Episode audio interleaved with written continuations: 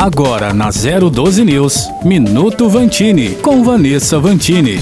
Todo ser humano é um animal político. Sabe de quem é essa frase? Do filósofo Aristóteles. Para ele, o ser humano precisa viver em comunidade, necessita de coisas e deve estar em constante relação com o outro para se sentir cidadão. E isso, cara ouvinte, nada mais é que política. É política também o que fazemos no dia a dia, quando debatemos com a família ou com um amigo sobre a escolha do jantar, que viagem fazer, que produto comprar. Em tudo, enxergamos política, desde uma negociação com o chefe à escolha de um representante do povo. Nesse sentido, somos diferentes dos outros animais que vivem somente pelo instinto. Nós, ao contrário, somos animais pensantes. Pensamos o que queremos e podemos convencer outras pessoas por meio de nossas palavras. Por meio da política, buscamos diferenciar o certo do errado, o justo do injusto. Por isso é tão importante sim saber dizer, mas principalmente saber ouvir ter serenidade ao falar e também manter a mente aberta para entender o outro. E essa harmonia só pode acontecer se abandonarmos qualquer tipo de idolatria.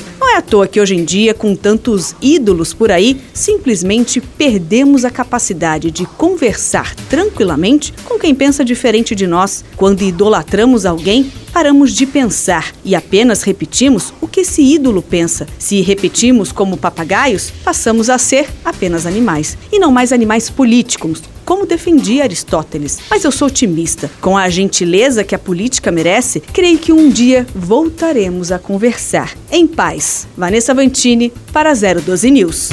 Minuto Vantini, com Vanessa Vantini.